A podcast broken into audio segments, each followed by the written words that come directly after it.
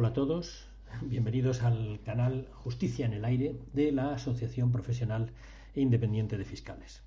Se va a cumplir esta semana un mes de encierro en nuestros domicilios, un mes de trabajo en casa, un mes de aplaudir a la sanidad cada día a las 8 de la tarde, de seguir con el alma encogida la lista de contagios y de fallecidos, de probar las herramientas eh, informáticas que tenemos a nuestra eh, disposición para eh, teletrabajar. El teletrabajo, sin ninguna duda, va a convertirse a partir de ahora en un instrumento de mucha mayor importancia en nuestro quehacer diario.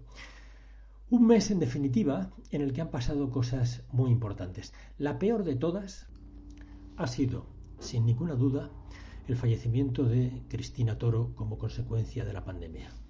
Compañera extraordinaria, siempre de buen humor, simpática como pocas, muy competente profesionalmente y una persona a la que cualquiera quisiera tener como miembro de su equipo. Vamos a echarla muchísimo de menos.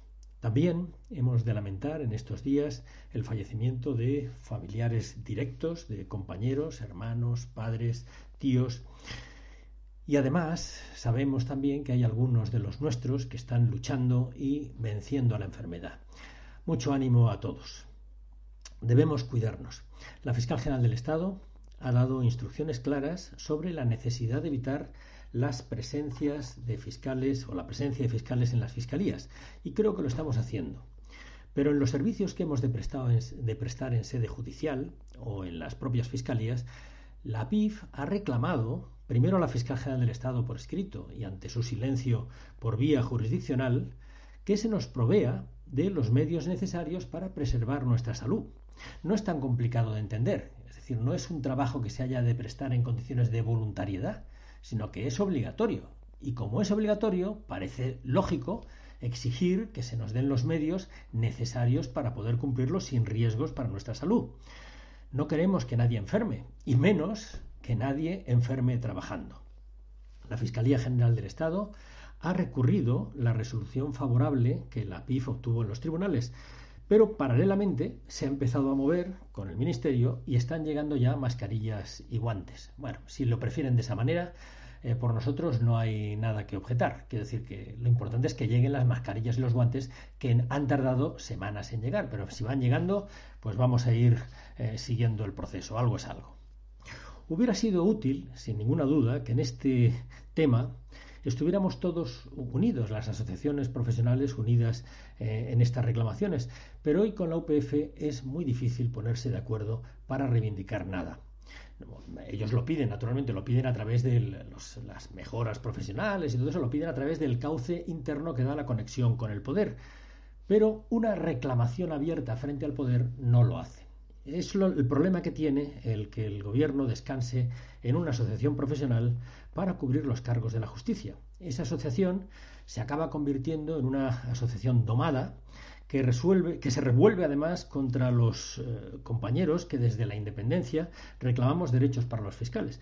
Bueno, ya lo sabíamos, pero es que esto vuelve a suceder ahora, en este caso con la Unión Progresista de Fiscales y el gobierno socialista. Hay en este momento otros problemas importantes. Hay, eh, por ejemplo, el hecho de que la mutualidad judicial no haya incluido entre sus servicios necesarios para, esta, eh, prestar en esta pandemia el pago de las nóminas de los funcionarios, jueces, fiscales, funcionarios, que llevan más de seis meses de baja médica. Son precisamente los más vulnerables y, sin embargo, son los que padecen con mayor dureza las eh, deficiencias de este sistema. Hace ya algo más de un año eh, ya nos quejamos, la PIF, ante el Ministerio de Justicia por esta misma cuestión, porque se retrasaban los pagos a los compañeros que se encontraban en esta situación de baja por enfermedad durante más de seis meses. Y se retrasaban no unos días, sino semanas, meses y a veces varios meses. En aquel momento, eh, en el Ministerio de Justicia estaba Manuel Dolz, eh, compañero del Tribunal Supremo, y entonces secretario de Estado eh, de Justicia. Y él nos ayudó, él desbloqueó la situación, el problema estaba en la intervención del Ministerio, bueno, las cosas fueron solucionándose, pero ahora, en este momento de crisis, vuelven los problemas. En unas semanas estaremos todos de nuevo al pie del cañón, llegaremos con la energía y con la fuerza necesaria para poder sacar adelante todos los atrasos que se han ido acumulando en estos meses. Ojalá lleguemos todos en las mejores condiciones para poder hacerlo. Pensar que lo más importante en este momento es preservar la salud y debemos insistir en esta cuestión. Hay un peligro real y ese peligro debemos conjurarlo sobre todo manteniendo el cuidado. Pero eh, además, en el momento en que se produzca ese regreso, deberá haberse diseñado una estrategia de retorno, una estrategia para eh, hacer que la vuelta sea progresiva, que la vuelta sea el regreso al trabajo sea no de golpe, sino que vaya poco a poco eh, devolviéndose la normalidad a la justicia. Y para ello es necesario que haya un plan, un proyecto para poder llevar a cabo ese, ese fin. Ese proyecto debería incluir, y así se lo hemos pedido a los partidos políticos con los que estuvimos hablando poco antes de la declaración del estado de alarma, en entre otras, cosas, entre otras cosas, en la derogación del artículo 324 de la Ley de Enjuiciamiento Criminal. Ahora es el momento de hacerlo.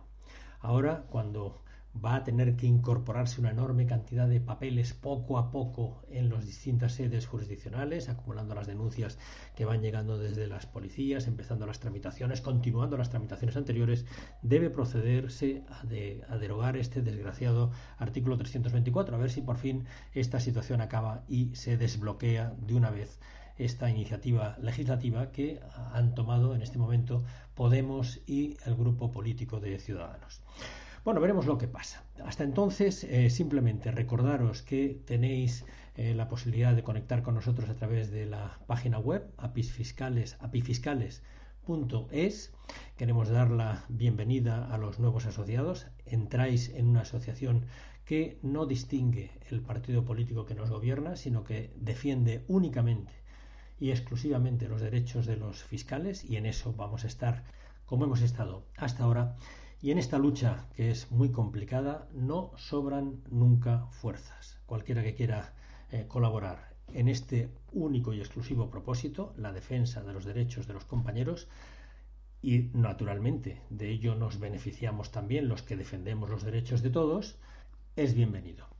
Bueno, nada más. Muchas gracias por escuchar este podcast y eh, a cuidarse todos para que dentro de unos días volvamos otra vez al trabajo con la fuerza de antes.